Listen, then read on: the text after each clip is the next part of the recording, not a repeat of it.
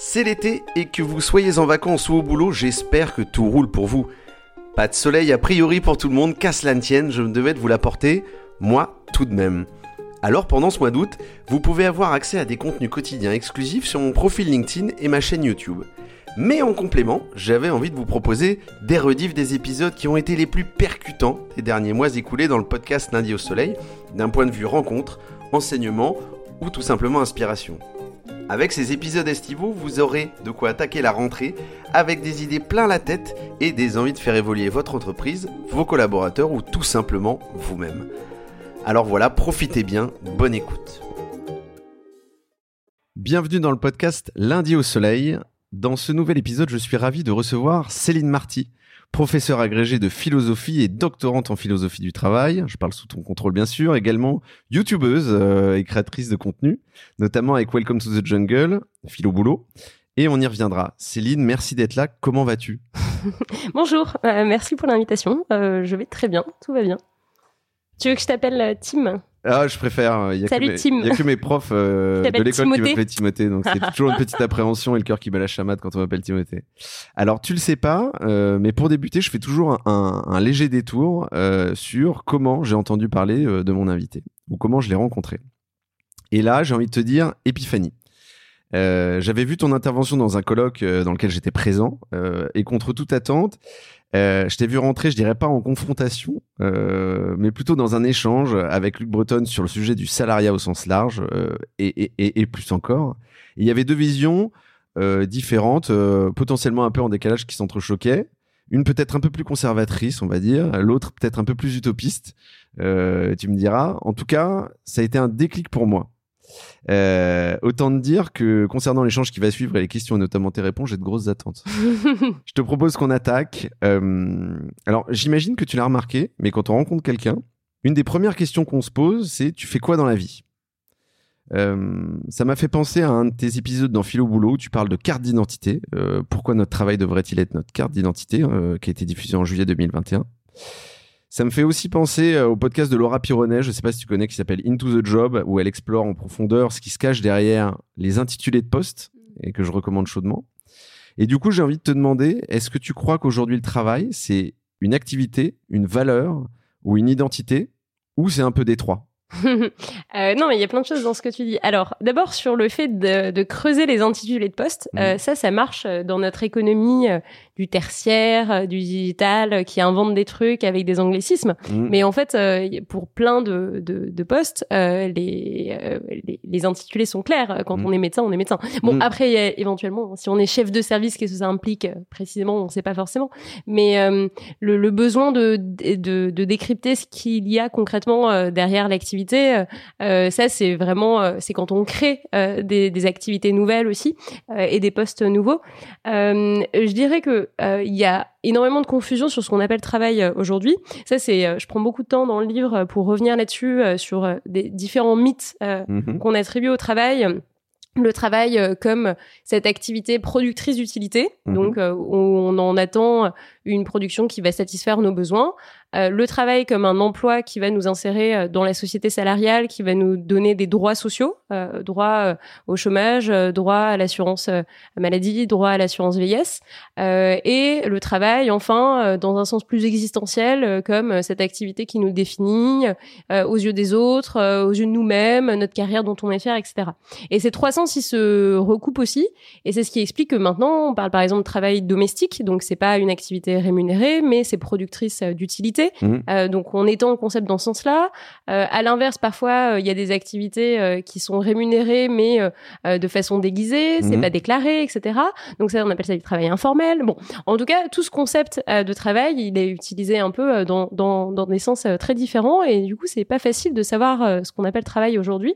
Donc il y a beaucoup de débats dans la recherche euh, sur ce qu'on est censé faire du concept de travail. Il y en a qui l'étendent à toutes les activités, qui veulent même l'étendre euh, aux animaux, aux plantes, aux cellules dans notre organisme. Il y en a d'autres qui proposent de se passer du concept, de dire mmh. qu'il est trop galvaudé et qu'on pourrait et qu'on pourrait préciser en fait à chaque fois ce dont on parle et que la question qu'on poserait aux gens c'est pas tu fais quoi dans la vie, mais pourquoi tu te lèves le matin, qu'est-ce qui te plaît, quelles sont tes passions, ou à l'inverse, quelles sont les activités auxquelles tu consacres le plus de temps, mmh. ou comment tu as rencontré la personne qui nous a invités ce soir? Bon, en tout cas, de préciser les choses.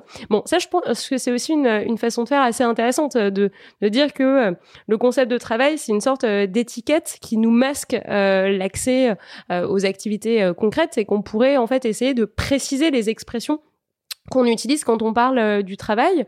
Euh, moi, j'aurais une approche un peu euh, alors, une double approche, on pourrait dire euh, un peu, qui vient de la sociologie, euh, qui considère que le, le, travail, c'est ce qu'une société reconnaît comme étant du travail, et donc ça peut inclure aussi le travail domestique à partir du moment mhm. où on considère que ce sont des tâches de, de reproduction de la société.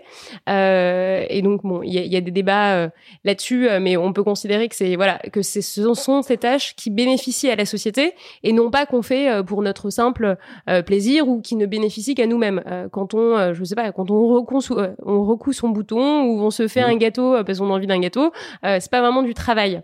et, et j'insère ça aussi dans une perspective un peu plus anarchiste qui analyse les rapports de pouvoir en montrant que le travail c'est aussi une activité qu'on fait pour autrui et c'est une activité qui est dirigée vers quelqu'un d'autre, à l'inverse de recoudre son bouton.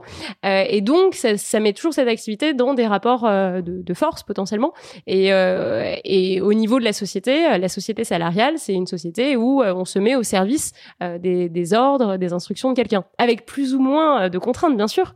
mais en tout cas, c'est cette double approche, disons, sociale et anarchiste qui m'intéresse. Et, juste pour rebondir sur quelque chose que tu disais un peu plus tôt, je pense que cette notion d'utilité, on va y revenir, elle est, très importante aussi. Euh, tu évoques notamment des bullshit jobs ou des, jobs illégitimes. Moi, c'est un point sur lequel je voudrais qu'on on prenne le temps d'échanger tout à l'heure. Euh, juste avant de parler de ça, euh, pour toi, quelle est la différence Enfin, quelle place prend le travail dans nos vies en 2023 et en 2050 alors actuellement, le travail prend beaucoup de place dans nos vies pour les gens qui ont un emploi. Mhm. Euh, alors le, travail au sens d'emploi, euh, parce que euh, c'est une activité à laquelle on consacre énormément de temps par jour, mais aussi sur l'échelle de notre vie. Quand même se dire que 40 annuités pour avoir le droit à une retraite à taux plein, mhm. c'est beaucoup, hein 40 mhm. annuités. Ça veut dire 40 ans sans interruption de travail. Ça veut dire aussi que dès qu'on prend une pause pour élever des enfants, pour se reconvertir, etc. Tout ça, ça ne compte pas.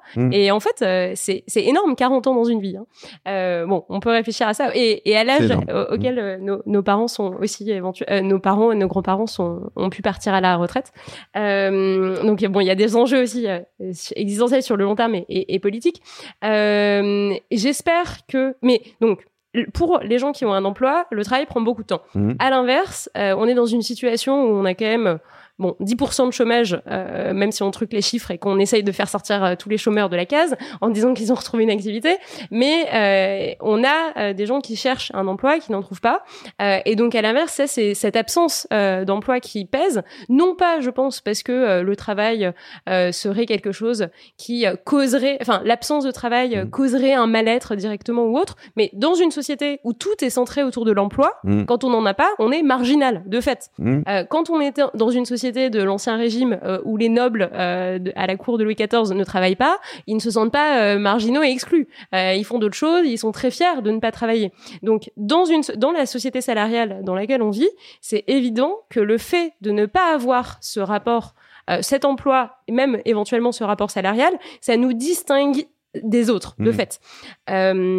Donc voilà, euh, sur 2050, euh, j'espère que, alors déjà 2050, on aura des conditions climatiques euh, très différentes qu'on commence à sentir aujourd'hui, et donc j'espère qu'on ne, continuera pas à s'activer et à autant produire et à autant détruire qu'on le fait aujourd'hui, parce qu'en fait, on peut pas se permettre de faire ça, et de toute façon, travailler sous 50 degrés, on ne pourra pas le faire comme on le fait aujourd'hui. Mmh. Nos conditions de production actuelles ne sont pas adaptées au changement climatique. Hmm. Et la façon dont on va lire, alors on croit qu'en France on a un climat tempéré, etc. Euh, là, c'est des choses sur lesquelles aussi les climatologues euh, alertent en disant non, on va aussi avoir, on a aussi un climat continental. Les zones où il y a 40 degrés, faire fonctionner votre centrale nucléaire pour faire de l'électricité sous 40 degrés, ça va être compliqué. Mmh. Euh, faire du BTP sous 40 degrés, ça va être compliqué. Mmh. Faire de l'agriculture dans ces conditions-là, ça va être compliqué. Euh, donc je pense qu'en 2050, il faudra que le travail soit très différent, aussi bien dans ses conditions euh, matérielles d'exercice euh, que dans la, le temps aussi et la place euh, qu'on lui consacre, parce que, et ça c'est vraiment un, un aspect euh, qui m'importe beaucoup, parce que le travail, c'est une activité qui a un coût écologique énorme. Mmh. Parce que c'est une activité de production, donc ça consomme de l'énergie, ça consomme de l'énergie naturelle euh, qu'on a besoin d'extraire, etc. Mais aussi ça consomme notre propre énergie qu'il faut reproduire ensuite. Et en plus, parce que ça consomme euh, des ressources qui sont détruites. La consommation, c'est Mhm. toujours une destruction. Et ensuite, ça produit euh, à minima des objets qui ensuite sont dans notre écosystème et qu'il faut plus ou moins intégrer. Hein. Vous produisez des trucs, euh, c'est pas sûr que ce soit recyclé. et puis recycler, ça demande aussi du travail humain et ça demande aussi euh, des déchets et des ressources, etc. Mais en plus, ça produit énormément de déchets dont on ne sait pas quoi faire. Hmm. Et quand on voit, et ça c'est pas juste euh, abstrait de se dire ça. Là actuellement, euh, j'écoute beaucoup de de- d'interviews euh, de, climatologues, d'experts en minéraux. Par exemple, il y a une, une super interview d'Aurore Stéphane sur Thinkerview qui raconte comment ça se passe l'extraction euh, des minéraux. Mmh. Mais en fait, quand on extrait dans une mine, ensuite on remet tout le bazar dans la mine, etc. Mais c'est tout un travail aussi de, de, en fait, de, de gestion des déchets. Et elle disait euh, tout ça pour euh, extraire de l'or, quoi. Mmh. Et euh, l'impact écologique de l'or, c'est incroyable. Bon, je, je recommande en tout cas cette. Non, mais on n'hésitera pas à aller le voir. Et Mais, mais du coup, tu, tu, il y a un point qui est très important, c'est, je pense que c'est aujourd'hui, euh, à notre niveau, à la population française, euh, des gens qui, qui, qui, qui ont un travail ou qui n'en ont pas, en fait, sont, dans, sont déjà, je dirais, dans un système qui, qui je dirais pas qui tourne, mais en tout cas, euh, euh, voilà, qui, qui, continue. Moi, je, trouve ce qui est important là-dedans, c'est comment nous on prépare effectivement euh, des générations actuelles qui sont déjà présentes. Je parle pas forcément des jeunes qui arrivent sur le marché du travail, même si j'aime pas trop ce mot marché du travail, mais des, jeunes qui ont entre, je sais pas, euh, 15 et, et, et 25 ans, de leur dire en fait co- comment ils doivent appréhender la suite. Ça, c'est, je me pose toujours cette question. Quel, euh, quel je dirais, quel, conseil, quel euh, presque des avertissements, en tout cas, euh, pour que eux puissent me mettre des choses en place qui effectivement apportent, voilà, de la différence. Un peu demain, si possible aujourd'hui, mais surtout demain. Je pense que la réflexion euh, collective, déjà, elle doit être collective et pas uniquement euh, chacun qui se pose des questions existentielles face à un monde euh, un peu absurde. Euh, cette euh, réflexion collective, elle doit porter sur euh, nos besoins sociaux Mm. et euh, les pro- la production et le travail dont on a vraiment besoin pour les satisfaire. Euh, et ça, on est capable hein, de faire une liste de nos besoins, euh, d'être bien nourri, Mhm. Première, première Bien- condition, hein. Et on voit les, les conséquences actuellement euh, de l'agro-industrie, euh, etc. Toutes les conséquences, euh, enfin, en termes de santé. Euh, donc, être bien nourri, être bien logé, euh, être bien chauffé euh, et avoir des conditions de transport, etc., euh, qui ne mettent pas en danger euh, nos vies. Mhm. Donc ça, euh, peut-être que euh, aussi euh, la mobilité euh, carbonée, c'est un problème aussi, etc. Euh, donc, si on fait cette liste euh, de besoins sociaux, prendre soin euh, des personnes euh, dépendantes, donc euh, des personnes âgées, euh, prendre soin euh, des enfants, et Mhm. une société, c'est ça, c'est éduquer et c'est prendre soin, c'est de la solidarité aussi. Euh, et quand on fait cette liste des besoins sociaux, bah, on se rend compte euh, des activités qui y répondent ou pas. Euh, et en fait, on, on pourrait classer nos activités euh, actuellement euh, en deux catégories, même si ce serait pas forcément toujours facile de savoir ce qu'on met dans l'une ou dans l'autre. Mais euh, les activités qui vivent, euh, qui visent à répondre à des besoins sociaux, et les activités qui visent euh, à faire euh, plus d'argent euh, et qui visent à faire du profit, à faire connaître une entreprise La ou des choses comme ça. Et, et c'est- et c'est pas juste euh, de la productivité, parce que la productivité, c'est le fait d'en faire plus avec le moins de moyens, mais euh, ou avec autant de moyens, mais d'en faire plus. Euh, mais c'est plutôt, euh, il y a des activités qui servent à vous vendre des trucs euh, dont vous avez pas besoin. Oui, la création Euh, ouais. c'est euh, Mm. et donc. Je pense que si on triait déjà nos activités dans ce sens-là, on se rendrait compte des activités dont on n'a déjà pas besoin, mais qui en plus consomment des ressources à tort. Euh, là, en plus, alors un exemple tout à fait bateau, mais il y a deux jours, je reçois un appel à 19h40 et je me dis mais qu'est-ce que c'est? Et, euh, et on voulait et c'était un appel euh, d'un fournisseur d'énergie qui euh, voulait me faire changer de contrat quoi. Mm. Et moi ma réaction c'était de lui dire mais quoi vous mais vous travaillez déjà j'en ai pas besoin et Mm. ensuite mais vous travaillez à 19h40 quoi Mm. dans un centre téléphonique euh, pour essayer de me vendre un truc dont j'ai pas besoin. Et dès que j'ai dit non mais c'est bon je suis je suis pas intéressée la personne a raccroché au bout de 10 secondes. Et donc on se dit ces gens ils se sont déplacés pour aller à leur boulot, ils ont consommé leurs propres ressources, ils consomment de l'électricité etc. Ils sollicitent d'autres gens, ils les dérangent aussi dans leur dans leur train de vie etc. Euh, tout ça pourquoi? Euh, tout ça pour parce qu'en fait ils sont habitués au bout euh, de quelques secondes à ce qu'on à ce qu'on raccroche et, et et peut-être que sur je sais pas, peut-être que sur 100 appels, il y en a un qui euh, qui va quelque part. Mais en fait, quand les gens ont vraiment besoin euh, d'un contrat d'électricité, ils le savent. Ils n'ont pas besoin euh, qu'un numéro inconnu les appelle pour leur vendre un autre contrat. La plupart du temps, quand même, ces trucs-là, c'est pas vraiment nécessaire, quoi. Et donc, je pense que il faut qu'on soit beaucoup plus euh, critique et même euh, interventionniste euh, vis-à-vis de, des activités qui existent actuellement sur le marché de l'emploi en disant euh, bah non mais ça en fait euh, vous servez à rien, euh, voire même euh, vous produisez euh, plus de choses nuisibles que de choses positives. Mm. en, si on compte les conditions de travail de vos salariés, si on compte tous les burn-out que vous créez, etc. Éventuellement. Euh, et donc, euh, bah, on, on arrête quoi. En fait, on a, je pense que on, on mesure pas ce que l'urgence écologique devrait euh, nous, nous faire prendre comme décision en matière de production. On devrait se dire, euh, non mais là, on peut plus se permettre euh, de consommer n'importe quoi, de consommer des trucs qui viennent d'hyper loin, qui vont être ensuite des déchets qu'on saura pas traiter. Mm. Euh, et donc, on peut plus se permettre de faire comme si on ne, enfin, comme si de rien n'était, en se disant, bah, le marché va s'autoréguler, quoi. Non. De fait, ça, ça marche pas. Hein. Non, mais il y a, il y, a, il y a- il y a un côté, euh, il y a un côté effectivement euh, croyance dans le futur. euh, on y reviendra un peu plus tard, mais de se dire en fait, voilà, ça va bien se passer quoi. Et En fait, il y a, un- il y a un- une croyance, et ça, c'est un trait psychologique aussi, c'est le principe d'inertie. On croit que rien ne va vraiment changer. Mm. Euh, et on croit que tout sera pareil dans 20 ans. on croit que les changements du, les changements climatiques, les conséquences seront mineures, etc. Ça, c'est quelque chose aussi. Emma Aziza, euh, qui est aussi climatologue, euh, elle, elle est experte euh, en, en eau euh, et elle, elle avertit les, les assurances aussi des conséquences bah, de montée des eaux dans Mhm. certaines zones, etc. Et elle-même, dans son interview sur Thinkerview, que je recommande aussi, elle disait que c'était absurde, en fait, qu'on fasse des emprunts sur 30 ans pour acheter une maison, alors que si elle se trouve dans 30 ans, la maison, elle sera plus, de- elle sera plus dans ces conditions-là, elle pourra même pas perdurer parce que il y a les conditions climatiques auront complètement changé. Et en fait, je pense que notre plus grand tort, mais ça c'est euh, un truc euh, psychologique, hein, c'est de croire que rien ne va vraiment changer Mm. et qu'on va réussir à s'en sortir, que peut-être qu'il y aura d'autres trucs dans le supermarché, euh, peut-être qu'il fera un peu plus chaud et qu'on passera un peu plus de temps en débardeur, mais que grosso modo ça va aller. Mm. Et non, mais euh, là-dessus, alors il y a, il y, a, il y a quand même deux, euh, je dirais, deux camps qui s'affrontent. C'est, enfin, il y a deux, deux, deux tendances qui s'affrontent. Il y a, le côté de se dire, ça va pas arriver. Euh, voilà, euh, ceux qui y croient pas ou, qui voient pas ce changement euh, parce qu'il arrive doucement. Et il y a ceux qui se disent aussi, euh, on a envie de faire quelque chose, mais euh, le faire individuellement, ça va pas marcher et collectivement, c'est trop compliqué.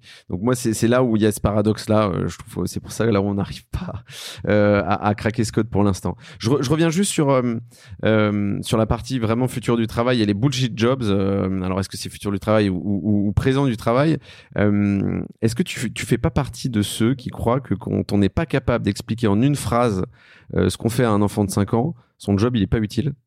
Bah, je pense que non, parce que bon, c'est un peu rapide de le dire comme ça, mais je Mm. pense qu'en fait, euh, dire qu'on vend des yaourts, euh, on est capable de l'expliquer à un enfant de 5 ans. euh, or, pour moi, euh, la pub, euh, c'est vraiment une catastrophe euh, écologique et sociale, quoi. Donc, je pense que toute la pub, par exemple, euh, pour moi, c'est un, c'est un secteur hyper malsain, euh, parce que euh, on essaye de nous vendre du rêve, euh, on nous vend qu'il faut toujours consommer plus, qu'il faut consommer des choses nouvelles, euh, on nous vend un idéal de bonheur à travers la consommation, etc. Euh, et tout ça, c'est énormément de travail humain, en fait. Mm. Euh, mais même euh, le budget d'une publicité là pour faire euh, tourner, pour faire un shooting avec Marion Cotillard, c'est combien d'argent qui est investi là-dedans Mm. plutôt que d'aller ailleurs, en fait? Comment on accepte dans notre société collectivement qu'autant d'argent parte dans ce milieu-là? Donc non, parce que donc non pour les bullshit jobs et l'explication à un enfant de 5 ans, parce que je pense que ça, que que même les, les pires bullshit jobs, en fait, parfois on est capable de les expliquer. Après, en effet, tout ce qui est un peu caricatural en termes de production de, de slides ou de PowerPoint ou autre, Mhm. ça, ça paraît plus abstrait et plus difficile à expliquer. Mais, mais parfois, il y a des enjeux de coordination d'équipe ou des choses comme ça qui semblent pas très palpables, mais qui en fait sont nécessaires à une organisation interne.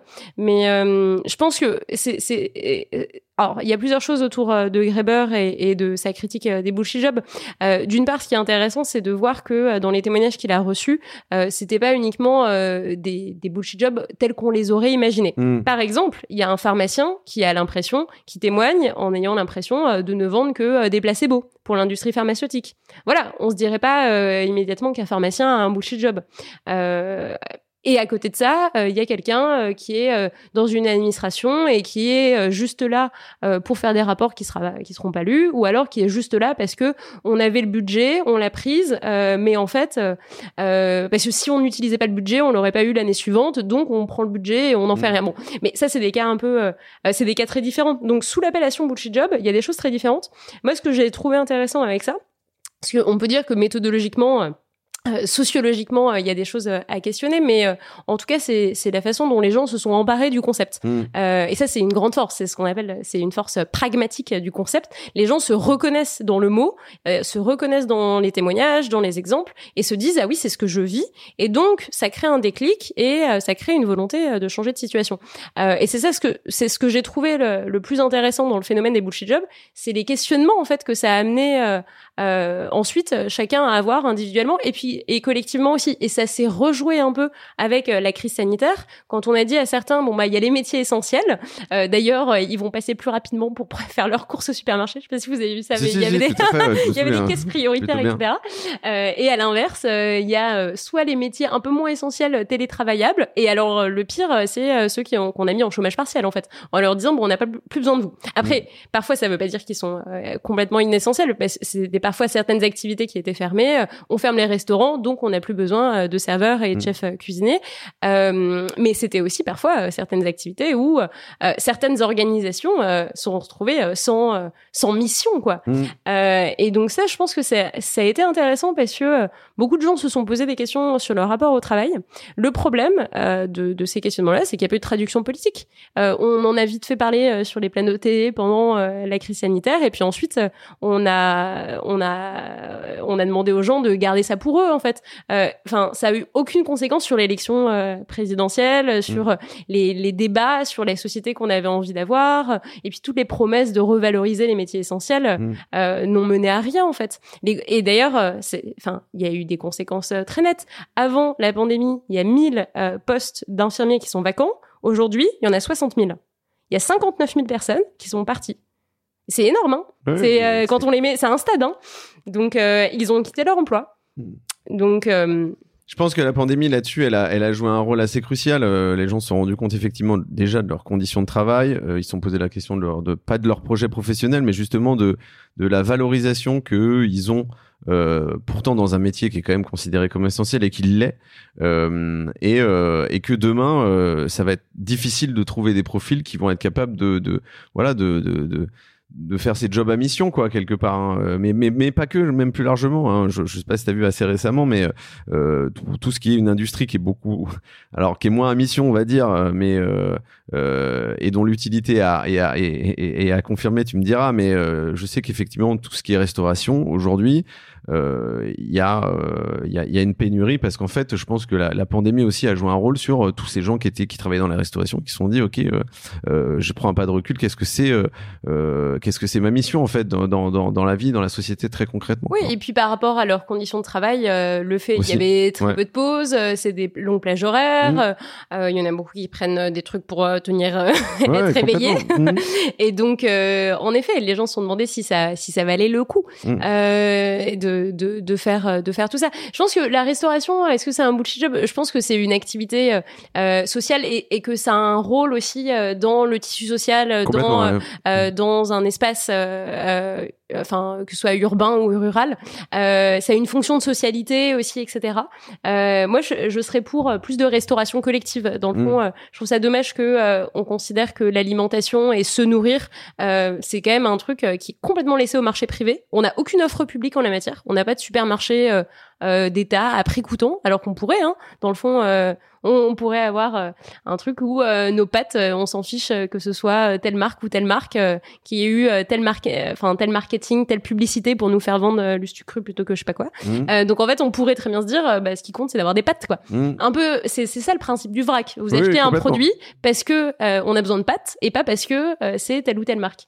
donc et, donc et, puis oui, la restauration collective, ça je trouvais ça intéressant d'avoir un peu comme ce qu'on a pour le Crous euh, pour les, euh, les, étudiants, mais euh, que ce soit ouvert à tous en fait, mm. parce que pouvoir se nourrir à un prix raisonnable euh, sans euh, avec euh, une pardon avec la nourriture qui est de bonne qualité etc mmh. on n'a pas cette offre on n'a pas cette offre publique alors qu'on pourrait considérer que c'est à la fois un besoin primaire de base et c'est un enjeu de santé publique essentiel mmh. parce que si toutes les offres disons peu chères elles sont ce sont des offres de fast food etc avec des nourritures de mauvaise qualité bah ça a des conséquences en termes de santé publique mmh. et pour juste pour, pour pour sortir des bullshit jobs et revenir sur un autre sujet, euh, moi qui m'est cher, qui est l'ambition. Euh, je lisais un article dans le Nouvel Obs du mois de, mai 2022 euh, sur la fin de l'ambition.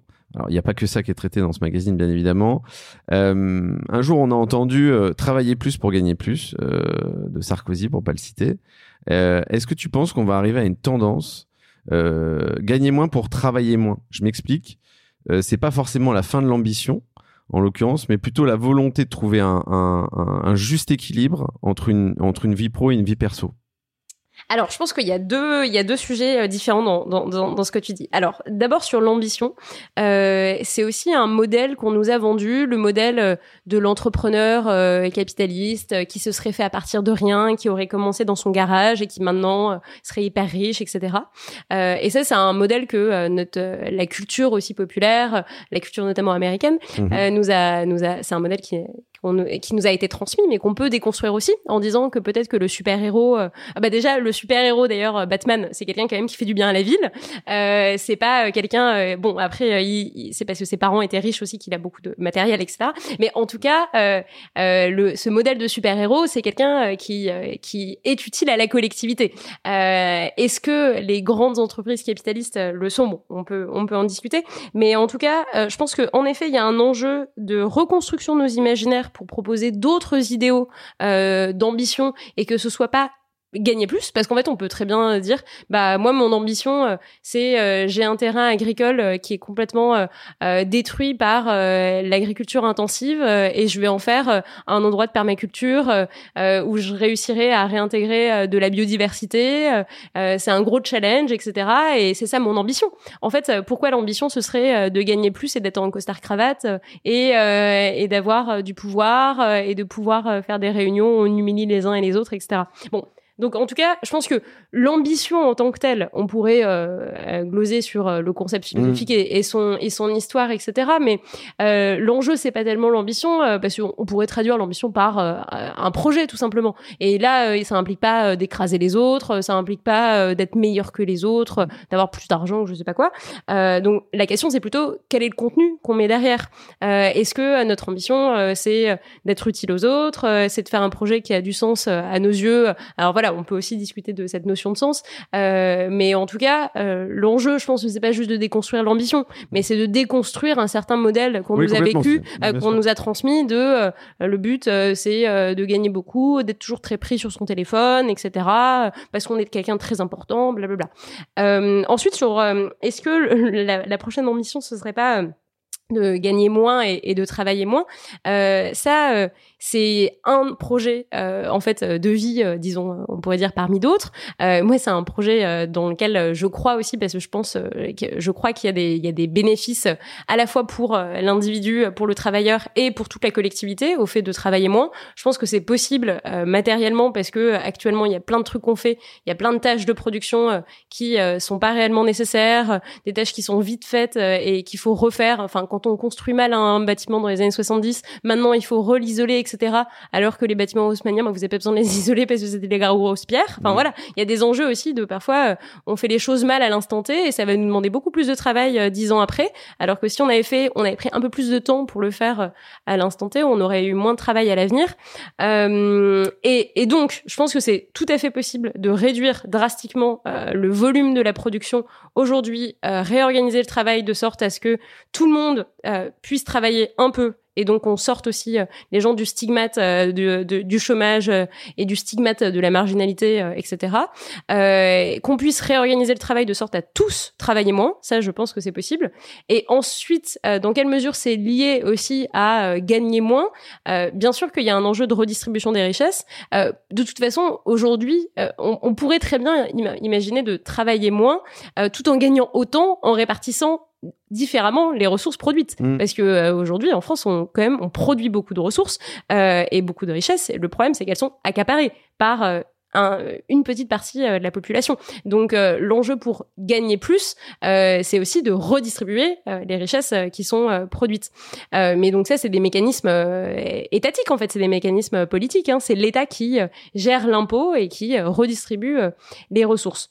après, dans quelle mesure ça peut être un choix aussi? Je pense que en effet, on constate que certaines personnes font le choix de travailler moins, quitte à gagner moins, mais et que ce sont des choix personnels et pour vivre mieux. Mmh. C'est pas quelque chose de nouveau, hein, parce qu'en fait, euh, on a l'impression que, que ça sort comme ça euh, post-crise, mais en fait, euh, le fait de se mettre à temps partiel pour avoir le mercredi avec ses enfants, bah ça, les femmes, elles font ça depuis un paquet de temps en fait. Mmh. donc, le fait de choisir un temps partiel pour avoir du temps pour d'autres activités à côté, c'est déjà un phénomène qu'on connaît depuis assez longtemps. Souvent, c'était pour des raisons familiales, et d'ailleurs, c'était un peu obtenu de droit peut-être que ce qui change aujourd'hui, c'est de se mettre à temps partiel pour se lancer sur un autre projet ou pour aller faire du vélo ou pour avoir du temps euh, pour soi, etc.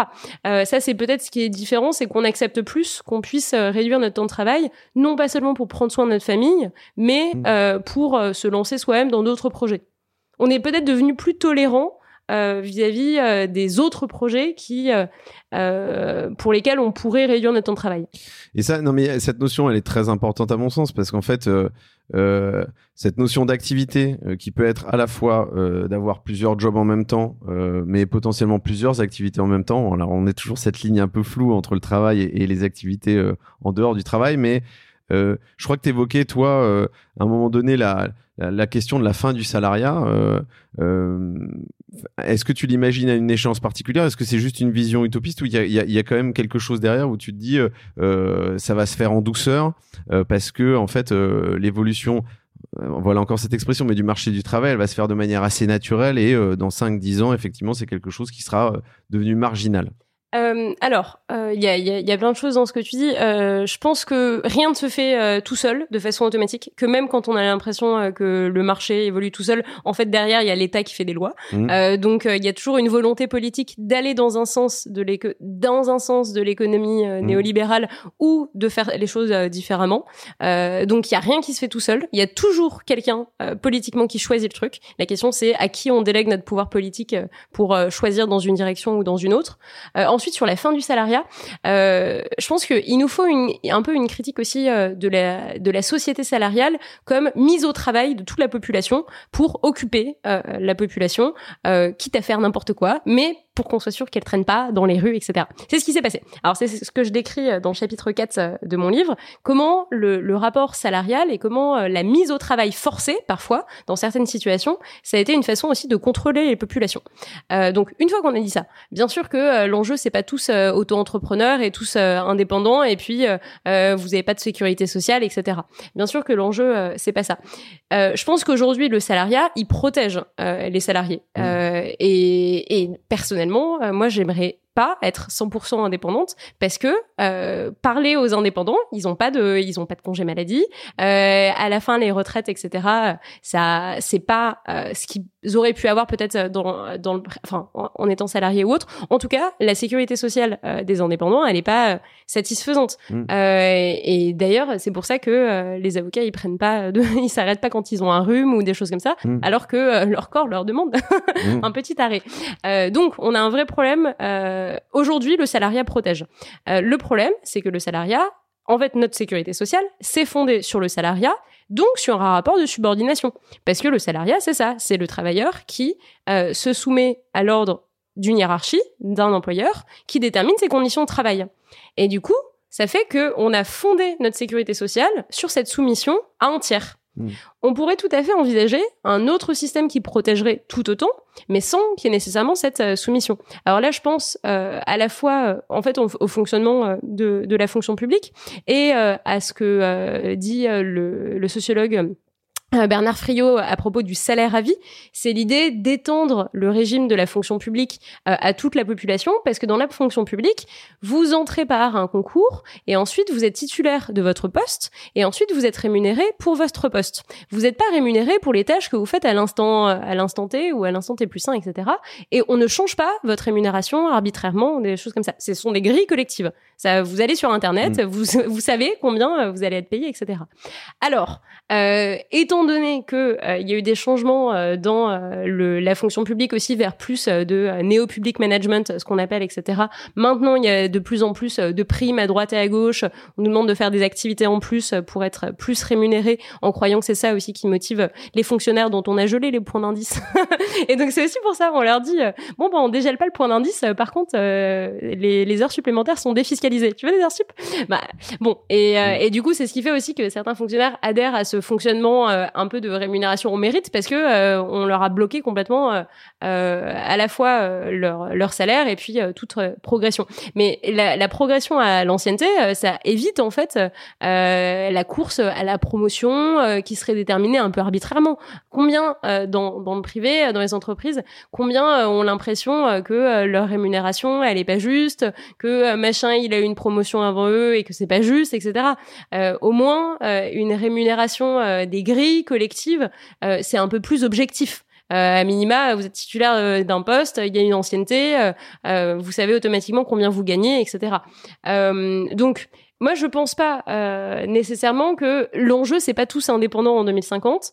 Euh, l'enjeu c'est plutôt comment on se protège, comment on recrée de la solidarité euh, euh au sein de la société et on garantit des ressources économiques et des droits sociaux à tout le mmh. monde. Euh, parce que bien sûr que euh, on n'acceptera pas de se dire sur 60 ans bon bah on accepte de travailler dans les conditions et puis si on a un cancer tant pis.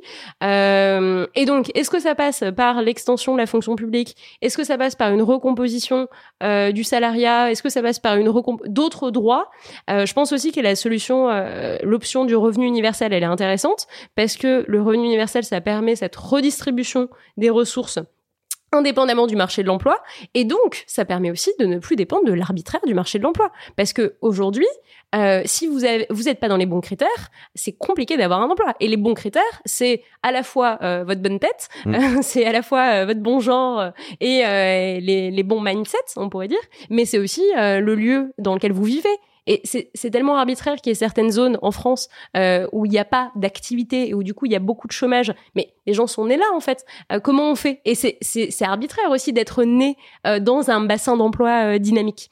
Donc un revenu universel, ça permet aussi de ne plus dépendre de cet arbitraire du marché de l'emploi qui dépend à la fois de mille décisions économiques internationales, etc. et des décisions euh, politique. Donc en tout cas, je pense que l'enjeu, c'est euh, de, de, construire un système, euh, plus ou moins à partir de l'existant, en fonction de, de, de, de ce qu'on voit, de ce qu'on voit qui marche ou non, mais un système qui permet une redistribution des ressources économiques et qui garantit des droits sociaux et qui permet de protéger les individus. Bien sûr que le but du revenu universel, c'est pas de dire on vous file 500 euros mmh. et ensuite vous avez plus de sécu. bien, bien sûr que ça va aussi avec l'enjeu de services publics de santé, d'éducation mmh. et aussi euh, des, services publics euh, euh, gratuits en fait, qui ne nécessitent pas que ensuite on fasse un chèque à chaque fois qu'on va chez le médecin. Et, et tu crois pas que il y, a des notions bien évidemment de, d'état là-dedans dont tu parles. moi, j'ai la conviction que cette impulsion, elle peut arriver d'un point de vue d'entreprises privées notamment sur des réorganisations c'est-à-dire des nouvelles façons de travailler. On en parlait. Euh, euh, il y, a, y, a, effectivement des organisations opales, ce genre de choses. Mais ce que je veux dire, c'est que euh, on reste toujours dans le salariat, parfois pas tout autant autant qu'on le voudrait, mais euh, on y reste quand même, mais avec des organisations qui sont différentes, à la fois sur de la rémunération, à la fois sur cette notion de hiérarchie dont tu parlais tout à l'heure. Euh, Est-ce que ça aussi, ça peut donner un souffle euh, En tout cas, euh, alors parce qu'une fois de plus, hein, c'est, je pense que c'est encore assez marginal aujourd'hui malheureusement, mais est-ce que ça, ça peut donner un souffle et donner des exemples justement pour que ça soit, si c'est pas généralisé, en tout cas que ça se multiplie? Je pense qu'à minima, ça permet de montrer que, en matière d'organisation du travail et de façon de travailler, il n'y a rien de naturel, d'évident, d'immuable, de choses qu'on devrait faire euh, pendant 500 000 ans. Mmh. Euh, et qu'en fait, tout ça, ça se négocie. Euh, que l'organisation du travail, euh, elle s'est beaucoup transformée sur un siècle. Le travail il y a un siècle, c'était complètement différent. Le, le taylorisme venait d'émerger, disons, d'une certaine façon. Et donc, on connaît beaucoup de mutations. et donc, c'est pour ça qu'on peut penser à faire les choses différemment parce que tout ça, c'est des, c'est des, des, négociations humaines en fait. Euh, tout ça, c'est euh, des négociations avec plus ou moins de rapports de force aussi en fonction euh, des organisations. Mais au moins, le fait de reposer ces questions-là, ça montre qu'il n'y a rien d'évident en la matière et que ce sont des choix qu'il faut faire. Et donc parfois, ce sont des choix qui sont faits au niveau collectif et au niveau politique, comme quand il y a des règles au niveau national sur les écarts de rémunération en disant euh, bah, dans une euh, même organisation, euh, on va pas mettre plus de 10 pour, enfin un écart de 1 à 10. Ça mm. veut dire que si le SMIC il est à 1300, le salaire maximum ça pourra pas être plus de 13 000 euros. Bon, ce qui est quand même une énorme différence hein, par ailleurs. Mais aux États-Unis, ce sont des écarts beaucoup plus importants. donc ça, je pense que c'est intéressant de faire les choses différemment parce que ça montre que tout ça c'est euh, maniable que euh, il suffit en, fait d'en discuter. Euh, encore une fois, avec plus ou moins de rapports de force en, en fonction des situations. Et ensuite, même sur donc sur les écarts de salaire, ça permet aussi de se poser les questions euh, bah, des, des de la tolérance de la société vis-à-vis des inégalités. Mmh. Et euh, bah, si si quelqu'un tient absolument à avoir plus de 13 000 euros par mois, bah, qu'est-ce qu'il va faire de tout cet argent, etc.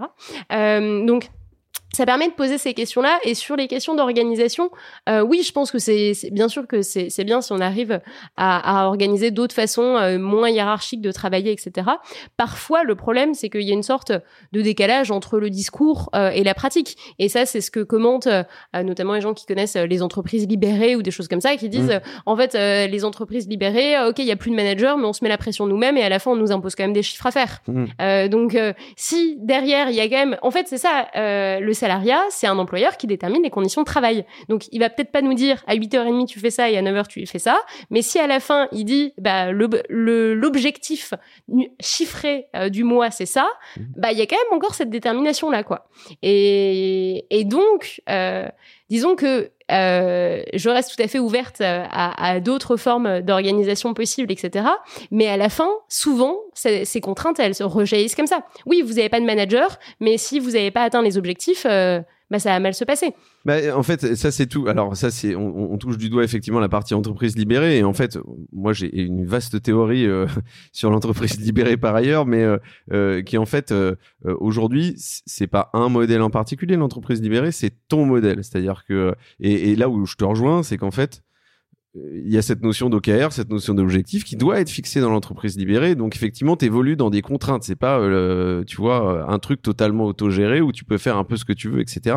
Et ça, euh, euh, ce qui est sûr, c'est que c'est pas le jour et la nuit. Et je pense que ce serait pour le coup un, faux euh, une fausse déclaration que de dire euh, euh, à des collaborateurs et notamment des salariés, on parlait du salariat, mais de se dire si vous passez dans l'entreprise libérée, tout va changer. En fait, c'est pas du tout mm. ça.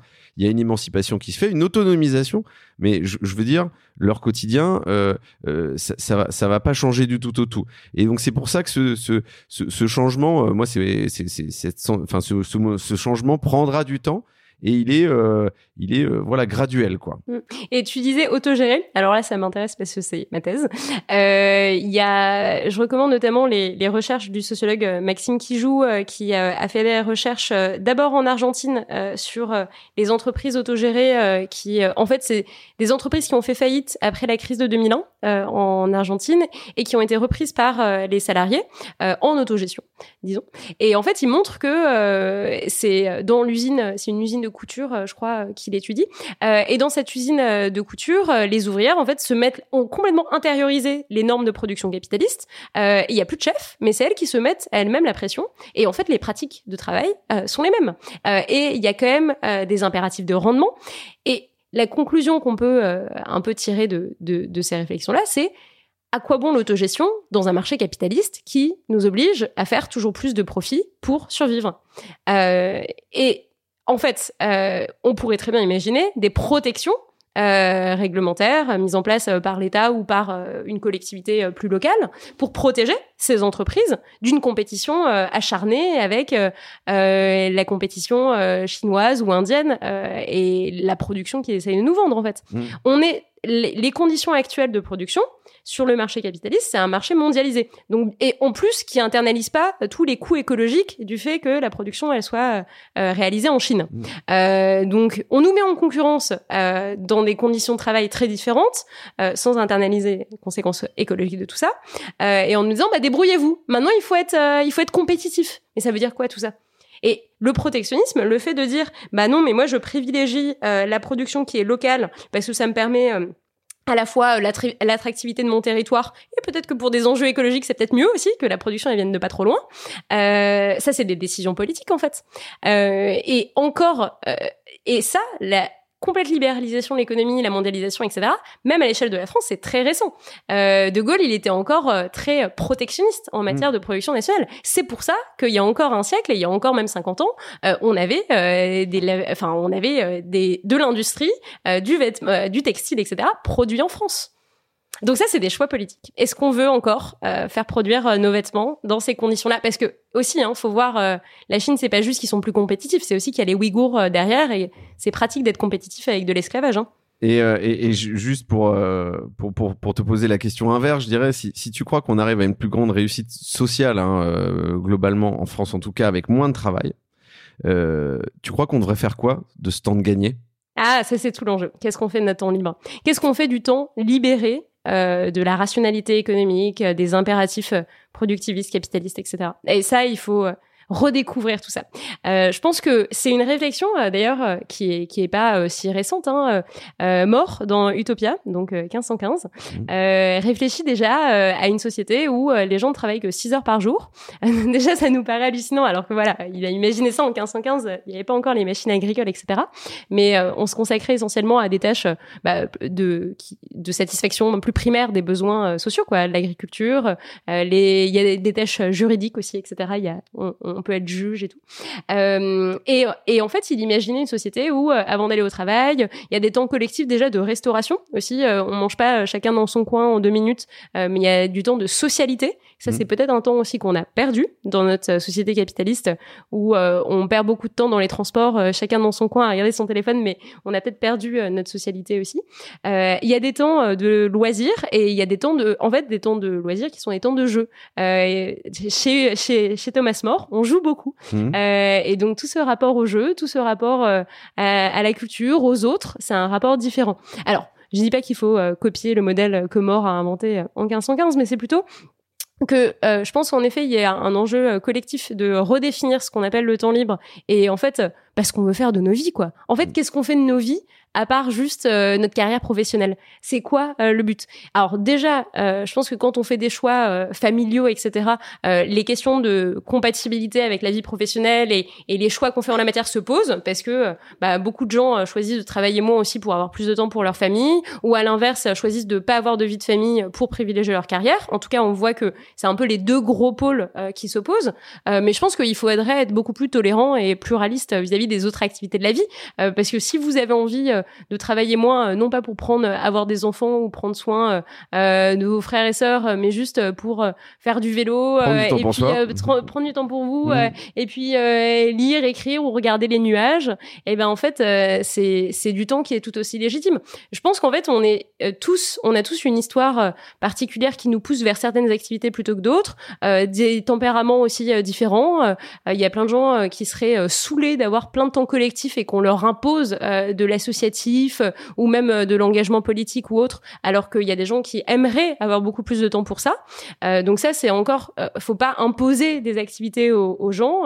c'est pas une colo forcée, mais en fait, il faut laisser du temps et des moyens pour poursuivre les projets qui plaisent aux uns et aux autres. Et euh, je pense que c'est un leurre quand on croit que avec plus de temps libre, euh, les gens vont juste consommer plus de l'industrie euh, du tourisme et du divertissement et vont juste passer leur temps devant la télé. Mmh. Non, en fait, on consomme plus de divertissement quand on est d'autant plus fatigué par euh, nos conditions de travail, qu'on ne voit, on n'a pas d'autres possibilités que ce que euh, le marché nous offre comme loisir.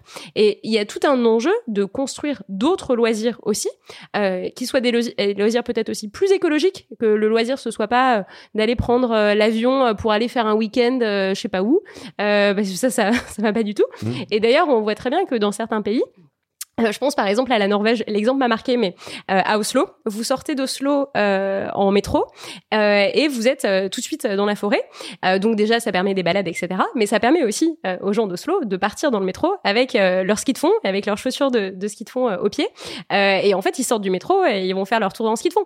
et le week-end, voilà, ils partent pas visiter les, les capitales, je sais pas quoi. ils ont un temps de famille, un temps de nature, etc. Et ça, c'est important aussi. Même on pourrait considérer que euh, on serait peut-être plus écolo si on avait ces pratiques euh, alternatives euh, à nos modes de production aussi, qui sont en fait des productions bah, plus hors sol, quoi, à part quand on est dans l'agriculture et dans, dans, des activités bien spécifiques. mais en tout cas, tout cet enjeu de temps, je pense que c'est un enjeu aussi de c'est un enjeu politique parce que c'est un, temps où on se repose, un temps où on reprend des forces et donc où on peut aussi participer différemment au mmh. rapport de force. Euh, et c'est un temps de réflexion qui permet d'imaginer d'autres choses aussi. Et quand vous avez du temps, vous avez un pouvoir énorme sur vous-même, sur vos conditions de vie. Vous avez le temps de réfléchir. C'est ce qui s'est passé hein, pendant la pandémie. Les gens ont eu du temps pour réfléchir. Hmm. Et alors euh, là, on va en voir, euh, on va voir euh, sur plusieurs années les conséquences aussi de, de, ces différentes réflexions. Mais et, et c'est là où je rejoins, enfin, je reviens sur la définition anarchiste du travail, mais et on va reprendre Greber aussi. Il y a une intuition euh, chez Greber, chez Nietzsche, euh, Greber cite euh, Orwell aussi, euh, que le travail, ça sert à faire de nous des moutons bien disciplinés et que plus on travaille, plus on est bien discipliné. En plus, l'école nous a formés à ça. Euh, et ensuite, les méthodes de travail euh, fonctionnent comme euh, les récompenses scolaires. On nous donne des bonnes notes, on nous donne des promos. parfois, c'est injuste. Du coup, ça nous remet du peps dans la compétition ou je sais pas quoi. en tout cas, on nous a disciplinés à un mode de vie qui est pas bon pour nous, qui est pas bon pour la planète non plus. et l'enjeu, c'est de reprendre du temps pour sortir la tête de l'eau. Euh, et, du coup, euh, et la suggestion de Graeber, c'était euh, se dire, mais pourquoi il y a autant de bullshit job Pourquoi on a accepté collectivement de passer autant de temps à faire autant de trucs qui servent à rien, alors même que on pourrait réduire collectivement le temps de travail? Et son idée, c'est pour que les gens n'aient pas du temps pour réfléchir, parce que à partir du moment où ils ont du temps pour jouer à la guitare, papoter avec les amis, etc., ils refont le monde. Et là, ça pose des problèmes à l'ordre social actuel. Donc on reste dans ce tunnel euh, uniquement euh, centré sur le travail. Et euh, du coup, juste pour revenir sur le, encore cette, cette notion de futur du travail, tu penses que ce qui sera le plus important dans le futur du travail, ça sera l'argent ou le temps, justement? Alors, en plus, je pense que l'enjeu ce sera, enfin, qu'est-ce que au-delà de l'écologie et de l'impact. Ouais, bah, qu'est-ce que veut dire en plus cet argent, hein, parce que de tout, vu quelles, seront les, les, les, conditions même matérielles dans lesquelles on pourra dépenser notre argent. Euh, non, je pense que euh, ouais, qui ne seront pas celles d'aujourd'hui où on pourra acheter. Euh, je pense que la réponse, bien sûr, qu'elle est, euh, elle est, elle est biaisée. Et elle dépend euh, des conditions de vie des uns et des autres. quand on a grandi et quand on a connu l'extrême pauvreté, la mmh. précarité, etc., on cherche une sécurité financière, ça se comprend. Mais aussi, pourquoi on est dans une société qui laisse les gens vivre dans ces conditions-là aussi, mmh. alors qu'on est censé être, je sais pas combien puissance mondiale euh, donc, euh, c'est évident que ce choix entre temps et argent, il se fait aussi en fonction d'une histoire euh, particulière. moi, en tant que fonctionnaire, j'ai une sécurité de l'emploi et elle m'est très chère. Mm. et je quitterai jamais ce système pour ça, mm. parce que c'est une sécurité qui permet de justement de ne pas chercher à accumuler des biens, parce que on d'une certaine façon, on est un peu euh, assuré euh, de, de l'avenir d'une certaine façon. Bon, dans quelle mesure euh, c'est un leurre ou pas, je ne sais pas, parce qu'il y a des mm. pays parfois où on paye plus les fonctionnaires. donc on en reparlera peut-être dans 50 ans. Mais en tout cas, je pense que ce choix, il est, c'est un choix qui est individuel et qui s'explique parfois par des histoires personnelles, mais c'est un choix qu'on peut faire aussi collectivement en se disant, voilà actuellement notre niveau de production de ressources qu'est-ce que ça permet ou non de consommer. Même en plus, le prix des biens, c'est arbitraire aussi. Ça dépend euh, de comment est composé le marché. Pourquoi euh, en France, euh, nos forfaits téléphoniques sont à ce prix-là alors qu'aux États-Unis ils sont à 100 dollars par mois? Pourquoi alors qu'en Allemagne ils sont à 40 euros par mois? Bon, euh, tout ça c'est le prix même, le besoin d'argent, Mm. il est arbitraire euh, si on considère que euh, en fait on peut mettre en place des services publics accessibles gratuitement et donc on n'a pas besoin d'autant de ressources économiques que ce qu'on croit. Bien sûr qu'aux États-Unis on a besoin de gagner plus de sous parce que l'éducation de nos enfants elle va nous coûter très cher, parce que la santé ça va nous coûter très cher. Là encore une histoire, un accouchement à la maternité qui se passe bien en 24 heures, euh, 36 000 dollars. Euh, bah bien sûr que vous avez besoin de vous assurer des sous euh, dans un système où tout est payant et tout est très cher. Euh, je pense que peut-être qu'en France aussi, avec euh, ce qu'on a réussi à créer en termes de sécurité sociale et, et tant qu'on le préserve, on a besoin de moins de ressources économiques qu'aux États-Unis et on vit on vit bien avec des salaires qui eux leur paraîtraient euh, très faibles parce qu'en fait euh, on peut avoir un coût de la vie euh, où, où, c'est convenable même en termes de coût du transport etc bon je parle pas du prix euh, de, l'essence et du gasoil mais même le, le coût des transports en commun ou des choses comme ça Là, par exemple, en Allemagne, pour euh, face euh, à la crise euh, du carburant, ils ont décidé de mettre en place un forfait unique de 9 euros par mois pour tous les transports en commun. Vous pouvez prendre le métro à Berlin pour 9 euros par mois et ensuite aller le prendre à Francfort, etc. Et c'est un but de faciliter cette mobilité en termes de transport. Mais tout ça, c'est des décisions politiques en fait, parce que c'est de l'investissement de l'État, des collectivités, etc. Et l'enjeu, c'est qu'est-ce qu'on fait de nos ressources? Parce que l'État, il a des ressources. Où est-ce qu'il choisit euh, de les mettre euh, Parfois, quand il choisit d'en mettre un peu plus, bah, où est-ce qu'il choisit de les prendre? Et donc, ça, c'est un enjeu de, euh, de, de, répartition des ressources économiques. Et on, on parlait du, du coup en amont, de manière informelle, toi et moi, justement, des, des élections en cours, diverses et variées. Et du coup, tu parlais du pouvoir. Est-ce que, moi, ça me fait juste penser à un truc, j'aimerais avoir ton sentiment là-dessus, c'est est-ce que tu crois que, est-ce que tu as confiance en l'avenir? Est-ce que tu crois que euh, sur cet aspect-là, euh, euh, je dirais de la, façon dont l'impulsion à la fois politique et sociale qu'on vit sur les, sur les dix dernières années, est-ce que tu, est-ce que du coup, tu te dis en fait, ouais, moi je pense que en tout cas, avec le focus euh, futur du travail, les choses vont évoluer vraiment dans le bon sens. Où je me dis, euh, euh, s'il n'y a pas un wake-up call, euh, il y a quelques anglicismes, pardon. Est-ce que tu crois que du coup c'est perdu et en fait on va dans le mur? Je pense qu'on va dans le mur écologiquement et qu'on s'en rend pas compte. Ouais. Euh, et donc, euh, j'invite tout le monde à aller euh, écouter euh, des, des interviews des, de climatologues, d'experts. celles que je citais, Emma Aziza ou Aurore Stéphane, par exemple. Euh, et je pense qu'on va bricoler à partir de ça. Euh, je pense que euh, en matière d'organisation du travail, etc., euh, il y a des prises de conscience plus ou moins locales. Euh, C'est vrai que euh, euh, les mouvements de libération de, de parole contre le harcèlement, euh, contre des pratiques qui sont euh, intolérables aussi, bah, ça fait du bien à ces milieux-là. Mais en même temps, enfin, pourquoi on a besoin, de- pourquoi on a eu besoin de ça en France? Pourquoi on a eu ces, de telles pratiques de travail? Alors qu'elles paraissent complètement aberrantes chez nos voisins européens aussi Mm. On pourrait parler pareil de nos pratiques politiques. Hein, nos voisins européens qui démissionnent quand une ministre elle a payé euh, son carambar avec sa carte bleue euh, parlementaire ou je sais pas quoi. Bon, euh, et donc. Euh, je, sais, enfin après, euh, euh, je pense que euh, on a plus d'informations sur le fait que sur les conditions climatiques et les conditions dans lesquelles on va travailler. On a plus d'informations qu'on en avait il y a 50 ans. On s'informe, on prend conscience qu'il y a des problèmes. Il y a des experts dans ces sujets-là qui forment aussi les acteurs à faire les choses différemment. Je pense qu'en matière de travail, il faut qu'on revienne sur tous nos préjugés, mais qu'on a spécifiquement en France, que il faut toujours travailler plus, qu'il faut produire plus, que la croissance économique c'est une bonne chose. Alors ça, il y a quand même un- aussi un gros préjugé euh, à débunker euh, à ce Mhm. sujet.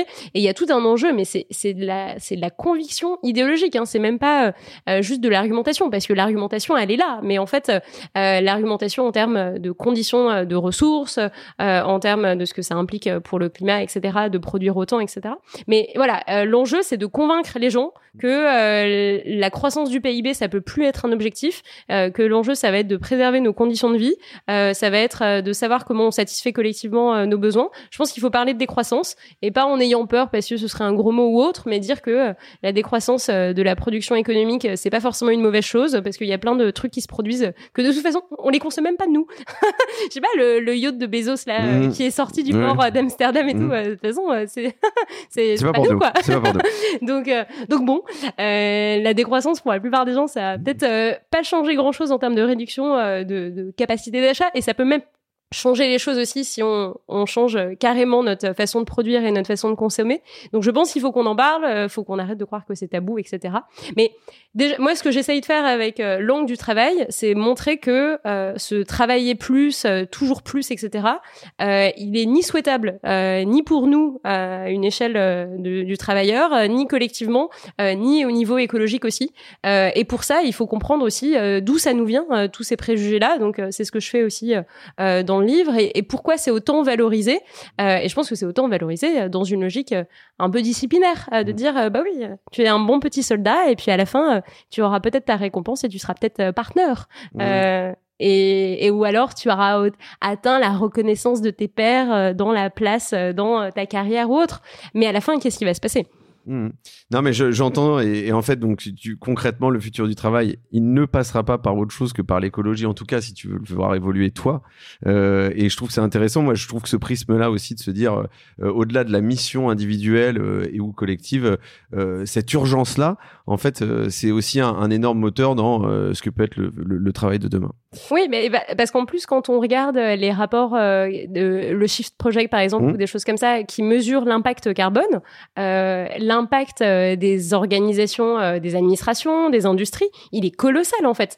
Euh, et c'est sûr que culpabiliser deux personnes parce qu'elles prennent l'avion une fois par an, alors qu'à côté il y a des managers qui prennent l'avion trois fois par semaine pour aller sur les différents sites ou autres, bah non, en fait, c'est pas le même impact. Mm. et je pense qu'en plus, avec le numérique et les visios, on a bien compris qu'on n'a peut-être pas besoin de prendre autant de fois l'avion. Et donc tout ça, c'est un changement aussi dans les pratiques. et les pratiques, elles se passent au travail essentiellement. Euh, c'est le travail euh, qui a qui est l'activité par laquelle on a le plus euh, d'impact écologique au quotidien. Euh, je confirme, je te remercie pour ces éclairages sur cette partie-là. Euh, je te propose qu'on passe à la dernière partie où on va parler un peu plus de toi. Euh, le passé, le présent, mais aussi le futur. Euh, alors, tu as parlé de ton livre, tu l'as mentionné, il est à côté de moi, euh, Travailler moins pour vivre mieux.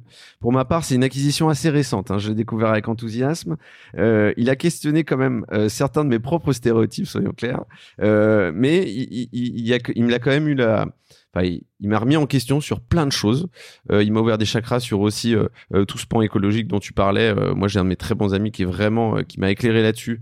Et, et, et, ce livre est dans la même veine. j'ai pas besoin de le recommander. Je pense qu'il y en a d'autres qui le feront bien mieux que moi. mais lisez-le, bon sang, ça va, ça va vous faire grandir. tu fais aussi des contenus. donc on a on a évoqué ta chaîne Meta, Welcome to the Jungle avec Philo Boulot. Juste, c'est quoi la suite? Est-ce que tu vas continuer euh, Meta? Est-ce que euh, tu vas continuer Philo Boulot? Euh, Les bouquins? Oui, euh, alors là j'écris ma thèse, donc euh, je me concentre euh, là-dessus. Et, euh, et, et, donc ma, ma, thèse porte sur André Gors, donc un auteur dont je parle aussi un peu dans le livre, mais c'est pas le cœur du livre. Qui est très orienté sur la décroissance. Donc voilà, qui est l'un des l'un des fondateurs de l'écologie politique en France, mmh. un très grand critique de la société salariale mmh. et de la place du travail dans nos vies. donc il m'a beaucoup inspiré. je l'ai découvert. en fait, je revenais d'un disons d'un d'un master euh, en philosophie politique sur la démocratie et, je m'étais intéressée à tout ce qui était euh, la civic tech, euh, les façons nouvelles d'impliquer le citoyen dans la vie politique. Et je me suis rendu compte qu'en fait, tant qu'on parlait pas du travail et de nos conditions matérielles de travail, parler de façon annexe de s'engager en politique, ça restait assez marginal parce que le travail, ça reste l'activité à laquelle on consacre le plus de temps. et quand on est épuisé par son travail, oui, bah on va pas s'engager en politique en plus. Euh, donc, euh, et c'est aussi euh, bon, ce qui explique euh, l'engagement différencié en fonction des classes sociales aussi. donc, cette, moi, il y avait cet intérêt démocratique aussi pour le travail, cet intérêt écologique. et donc là, j'écris ma thèse, donc c'est très, c'est des, c'est des tâches d'histoire, de la philosophie, mmh. d'histoire des idées. J'aimerais bien, mais en fait, ce qui est difficile dans les moments de, de recherche et de thèse, c'est qu'on apprend beaucoup de choses.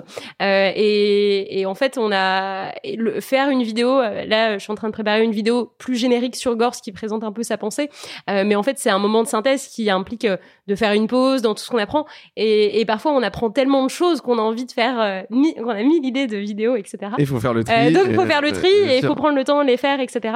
donc oui, je vais prendre le temps de les faire aussi. et puis parce que je pense que c'est un bon, c'est un bon moyen de faire passer des idées, de faire connaître aussi des choses qui ne le sont pas. Gors peut-être qu'il n'est pas très connu. il est connu un peu des militants écolos. il est connu euh, parfois un peu euh, dans, dans, la recherche ou l'histoire des idées, mais euh, et je pense que pour le grand public, c'est des textes qui en plus parfois sont vraiment accessibles, mmh. qui en plus se trouvent en format poche, sont réédités pour certains, et il y a beaucoup de gens qui découvrent Gors aujourd'hui en ayant l'impression qu'il il avait complètement prédit notre la société dans laquelle on vit, la société là de livraison des de je sais pas quoi, du café en poudre, vraiment dans la, la critique de la société de service, Gors, il avait vu ça en 88. Et moi, quand j'ai lu Métamorphose du travail en premier, j'ai l'impression que d'avoir une analyse de la société dans laquelle on vivait, et j'ai trouvé ça génial. Et donc, c'est à partir de, de là aussi que, que j'ai lu tout le reste. Euh, donc, c'est un auteur que je recommande. Et euh, oui, bah, est-ce que ça veut dire qu'il était visionnaire ou est-ce que ça veut dire que ça n'a pas beaucoup bougé depuis ce temps-là? Non, je pense qu'il était visionnaire parce que euh, il voyait déjà des effets euh, que qui maintenant nous apparaissent très flagrants parce qu'il y a le côté euh, on peut commander un sachet de pâtes voilà, euh, instantané. Euh, lui, il l'analysait sur euh, les services à la personne, le fait par exemple d'avoir des crédits d'impôt si on embauche une femme de ménage à la maison, si on embauche une babysitter, en plus toujours les femmes. bon, sauf pour les, les, les travaux jardiniers ou des choses comme ça, mais on est peut-être moins concernés. et donc, il critiquait déjà ça en disant qu'en fait, on recrée une société de serviteurs entre bah, les gens qui ont un emploi à temps plein, un CDI stable et qui ont suffisamment de ressources pour pouvoir se payer une femme de ménage qui elle euh, n'a pas forcément un CDI et un emploi stable, qui cumule des heures avec euh, des emplois du temps très fragmentés. et d'ailleurs, je recommande aussi le film de François Ruffin, Debout les femmes, qui montre cette réalité-là, de ce travail-là, parce que en fait, elles passent beaucoup de temps à leur travail. C'est juste que leur temps de travail est comptabilisé par demi-heure, par-ci par-là. Il n'y a pas les temps de trajet, il y a 1000 patients différents, et donc à la fin, il y a 700 euros. Et c'est incroyable en fait d'accepter euh, collectivement euh, ces conditions euh, que en fait que, que ces femmes travaillent dans ces conditions là euh, donc euh, je pense que le, le but c'est d'écrire ma thèse et de la soutenir mmh. et ensuite de continuer de, de, diffuser ces idées là que ce soit par une réédition des textes de Gorse. Ça j'ai ça en tête pour quelques inédits ou manuscrits ou des textes qui ont été un peu oubliés. Et puis par par ailleurs continuer à, à diffuser aussi ces, ces idées de décroissance. Je pense que ça c'est vraiment euh, quelque chose auquel euh, il faut qu'on pense euh, collectivement, qu'on qu'on revienne de ce cliché de la décroissance, ça fait peur et c'est les magasins vides du RSS ou je sais pas quoi. il faut qu'on s'interroge sur la décroissance, sur ce que c'est que la sobriété, le, ce qui est suffisant pour nous dans un monde où le capitalisme nous a vendu toujours plus de l'instantané, hein, mmh. alors qu'en fait on pourrait faire nos courses. bon. et, et donc ça, c'est une réflexion qui, à mon avis, est crucial sur le plan euh, économique et social pour la redistribution des ressources. Euh, quel est le niveau de ressources aussi suffisant euh, pour un individu? Est-ce que on a besoin d'avoir quatre yachts? On peut pas les utiliser en même temps en plus. donc bon, à quoi bon? Et c'est un, une réflexion cruciale aussi sur le plan écologique parce que en fait, nos ressources elles sont pas illimitées. Ça c'est quand même la grande découverte. Enfin bon, Gors y était déjà bien au courant parce que le club de Rome c'est les années 70. c'est juste qu'on a pas écouté euh, toutes ces alertes et que maintenant on va en vivre les conséquences euh, de façon très très frontale. Euh, et donc il nous faut nous demander ce qui est suffisant dans notre production et dans ce qu'on consomme, dans les ressources à notre disposition, mais qui ne le sont pas éternellement, qui sont finies. Et en plus, une fois qu'on les a utilisées, il faut aussi en faire quelque chose. Eh ben en tout cas, on a hâte de découvrir ces nouveaux formats, quels qu'ils soient, papier, vidéo ou audio. J'allais passer par la case reco de lecture. Je, pense que tu l'as quand même pas fait, pas mal fait dans l'épisode. Euh, et sache-le euh, pour info et clin d'œil que quand j'ai reçu euh, Samuel Durand, la reco de lecture, c'était ton bouquin. Ah. on, on, va parler en revanche d'une reco de film. toi, t'as quelque chose en tête? Oui, mais j'en ai plein parce que j'aime bien le cinéma et, euh, et, et j'ai plein de films. Bah, j'ai dit euh, Debout les femmes de François Ruffin qui est vraiment euh, un des films qui m'a beaucoup touché récemment. les films de Stéphane Brisé qui sont très bien aussi. Bah, il y a toute la trilogie La loi du marché, En guerre et le dernier Un autre monde est très bien parce qu'il montre bien les, les, les contradictions de ces postes de cadre, de management aussi, qui eux-mêmes subissent des pressions hein, de la part de la direction Europe qui leur dit il faut licencier, ils essayent de trouver euh, une solution euh, pour ne pas euh, virer leur personnel et ça leur tourne, enfin ça se passe mal quoi. donc et Vincent Ladon est, très très bien dedans. et, je pense que c'est un enjeu aussi de nous-mêmes d'imaginer d'autres alors déjà de se rendre compte de la réalité euh, du travail euh, dans, dans différents milieux et ça c'est ce que montre aussi debout les femmes euh, et il y a un enjeu de notre imaginaire euh, de nous faire euh, imaginer d'autres façons de vivre qui seraient plus souhaitables c'est un peu ce que voulait faire demain par exemple mhm. le documentaire de Cyril Dion où il nous montrait d'autres façons de travailler de mhm. produire de consommer de se déplacer je pense en fait il faut donner de, de, de de, l'imagination, de l'enthousiasme aux gens par ces exemples-là et montrer que euh, d'autres façons de vivre sont souhaitables, sont possibles euh, et qu'on peut euh, collectivement y arriver en fait et qu'on peut sortir euh, de, de cet imaginaire capitaliste euh, qui euh, nous a proposé des modèles qui en fait ne conviennent pas quoi. Mmh. et, et qui en plus ne, ne, sont accessibles que pour une toute petite partie de la population et donc tout le reste vit dans sa frustration et a l'impression d'avoir échoué etc et la société lui, le lui renvoie. On peut créer d'autres imaginaires et ça je pense que c'est un enjeu pour le milieu de la culture aussi Merci pour ces recours, elles sont inspirantes et je pense que euh, les auditeurs et auditrices n'hésiteront pas à aller piocher là-dedans et à les regarder. Euh, on termine avec le classique. Euh, est-ce que tu as une anecdote qui te vient en tête et que tu as envie de partager, un bon ou un mauvais souvenir? Ça peut être dans le cadre du, du, contenu que tu as créé, d'interviews, de rencontres, d'écriture, dans le cadre de ta thèse. tout est possible. non, je ne sais pas quoi sélectionner comme ça parce que euh, en plus il y a tellement de sujets au niveau euh, écologie ou des trucs. Euh, est-ce que dans des débats que tu as fait ou des interventions que tu as fait, des conférences, des échanges, est-ce que tu as déjà eu des. Un qui m'a marqué. Ouais, dans le bon sens comme dans le mauvais, des échanges un peu percutants peut-être. Moi je pense, ce qui est intéressant, c'est l'écriture de ta thèse.